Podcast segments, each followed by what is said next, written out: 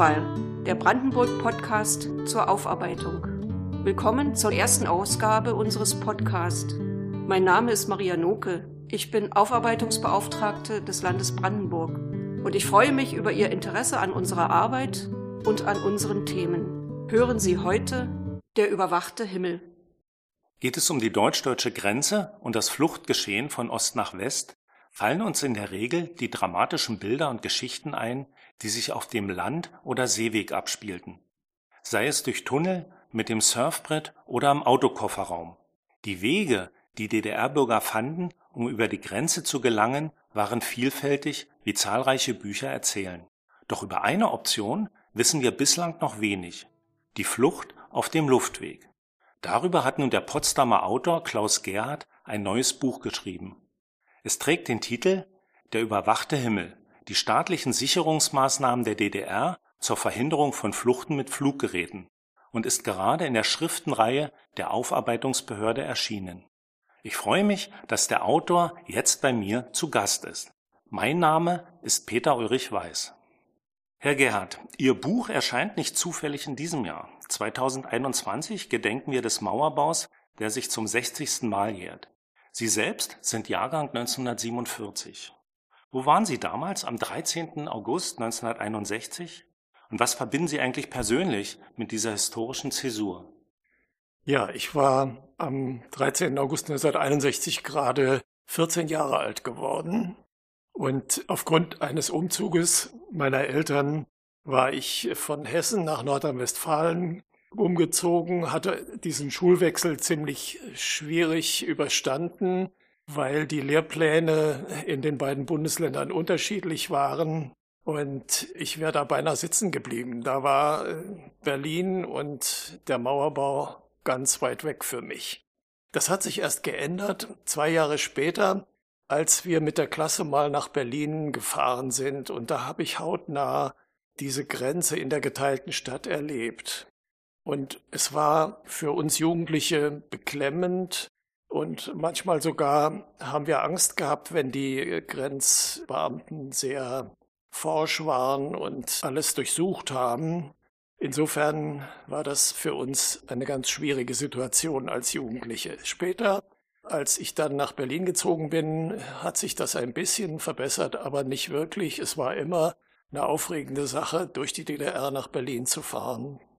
Fluchten auf dem Flugweg sind ja ein ganz spezielles Kapitel in der Geschichte der DDR-Fluchtbewegung, denn der Aufwand für die Fluchtwilligen war hier besonders hoch.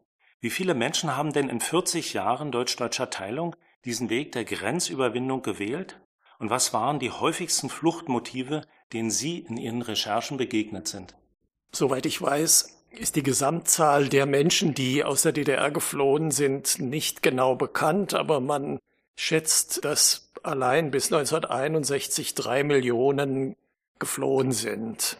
Die Fluchten auf dem Luftweg waren dagegen ganz gering. Also in der Zeit von 1961 bis 1989 haben es etwa nur 100 Menschen insgesamt geschafft, in den Westen zu kommen. Die Hälfte davon aus eigener Kraft und die andere Hälfte hat sich durch Piloten ausfliegen lassen. Vor 1961 gab es keine Flugzeugfluchten, weil da ja noch die Grenze offen war. Was die Fluchtmotive anbetrifft, die ich gefunden habe, da war ich sehr erstaunt, dass etwa zwei Drittel der Geflohenen das Hauptmotiv darin sahen, dass sie ihre Flugerlaubnis verlieren könnten, wenn sie nicht in den Westen sich absetzten. Und ich verstehe das so, dass da ihre fliegerische Freiheit mit ihrer persönlichen Freiheit in ganz engem Zusammenhang stand das andere Argument, was die DDR oft angeführt hat, dass die Flüchtenden die westlichen Lebensweise verherrlicht hätte, lag bei diesen geflohenen äh, Piloten eher an nachrangiger Stelle. Das Risiko, entdeckt oder auch abgeschossen zu werden, war enorm hoch. Zudem konnte auch manche Landung im Westen tragisch verlaufen, wenn wir an Winfried Freudenbergs tödlichen Absturz mit einem Gasballon in den Vorgarten einer Berlin-Zehlendorfer Villa im März 89 denken. Wie müssen wir uns das eigentlich vorstellen? Was mussten fluchtwillige Piloten alles bedenken? Was durften sie nicht übersehen? Was galt es in jedem Fall zu vermeiden? Wer auf dem Luftweg die DDR ungenehmigt verlassen wollte, der musste zunächst einmal ein Fluggerät haben, also entweder sich das heimlich bauen oder es irgendwo in Besitz nehmen. Außerdem musste er natürlich in der Lage sein, dieses Fluggerät zu bedienen. Und er musste heimlich das Land verlassen, denn es bestand die Gefahr, dass er unterwegs abgeschossen wird. Für die Agrarflieger war das relativ einfach, weil sie dann in der Nähe der Grenze arbeiteten und der Weg über die Grenze ziemlich kurz war. Für Segelflieger zum Beispiel war es besonders schwierig, weil sie ohne Motor fliehen wollten und sie brauchten dann natürlich gute Wetterbedingungen. Und diese Bedingungen waren ja nicht von vornherein planbar. Es waren also Gelegenheiten, die sie genutzt haben.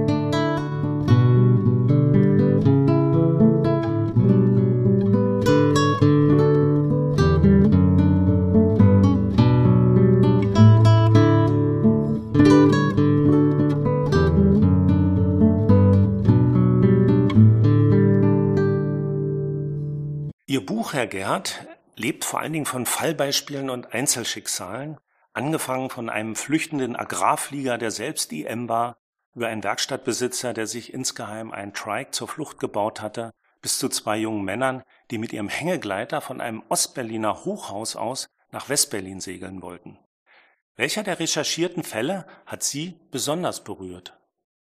Es gibt einen Fall, der mich sehr beeindruckt und berührt hat. Das ist äh, die Flucht bzw. der Fluchtversuch eines 23-jährigen jungen Mannes aus dem Vogtland.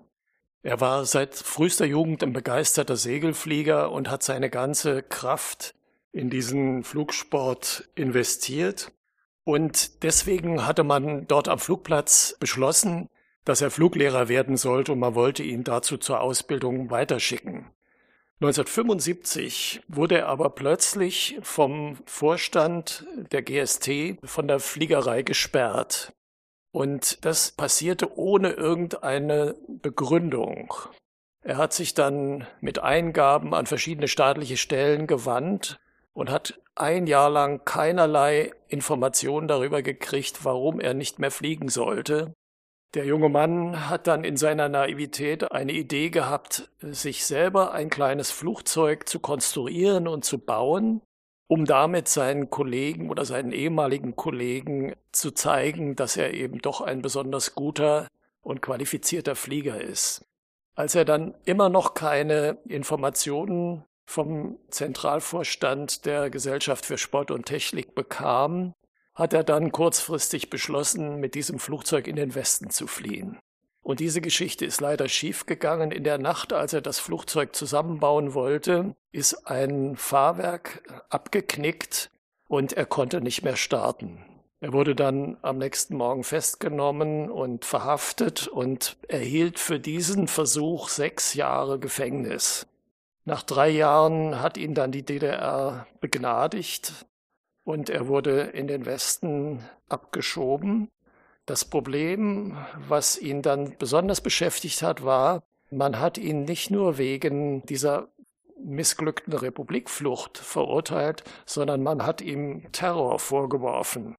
Und äh, Terror in der DDR war gesetzlich ganz anders beschrieben als das, was man ihm vorgeworfen hat. Terror meinte eigentlich bewaffnete Anschläge oder Geiselnahmen oder Sprengungen oder Brände legen. Und in zweiter Linie wurden da andere Gewaltakte gegen die sozialistische Gesellschaftsordnung aufgeführt, um Widerstand äh, gegen die DDR zu leisten. Und das Dramatische an diesem Terrorvorwurf bestand darin, dass für diesen Tatbestand in der DDR als Höchststrafe sogar die Todesstrafe verhängt werden konnte. Es ist also ein skurriler Vorwurf, den man ihm da gemacht hat, für den er wirklich drei Jahre im Gefängnis sitzen musste. Er ist dann im Westen auch nicht sehr glücklich geworden und schon mit 58 Jahren gestorben. Wie reagierte nun der Sicherheitsapparat, wenn sich ein Fluchtversuch ereignet hatte? Und welche Folgen hatte dies eigentlich für die Zurückgebliebenen? Und damit meine ich jetzt nicht nur die Familienangehörigen, sondern zum Beispiel auch die Mitarbeiter auf den Flugplätzen oder in den Flugsportvereinen. Also nach erfolgten Fluchten und Fluchtversuchen hat die Volkspolizei und auch die Staatssicherheit immer wieder versucht rauszukriegen, welche Ursachen diese Vorgänge hatten.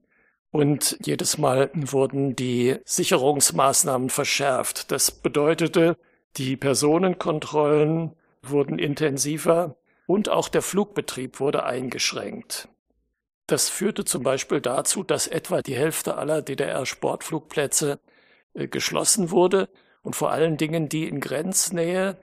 Und es gab Einschränkungen in der Bewegungsfreiheit in der Luft. Also man durfte nicht mehr überall so hoch fliegen wie vorher und man durfte auch die Flugplatzzonen nicht mehr so leicht verlassen. Das hat natürlich bei den Zurückgebliebenen furchtbaren Ärger erzeugt und natürlich Wut auf die Leute, die ihnen das sozusagen eingebrockt hatten. Und diese Wut ist auch heute noch spürbar. Ich habe auch immer wieder die Informationen gehört oder den Vorwurf, dass man doch auch andere Fluchtwege hätte nehmen sollen als Pilot und nicht mit dem Flugzeug, dann wäre die Fliegerei nicht so massiv eingeschränkt worden.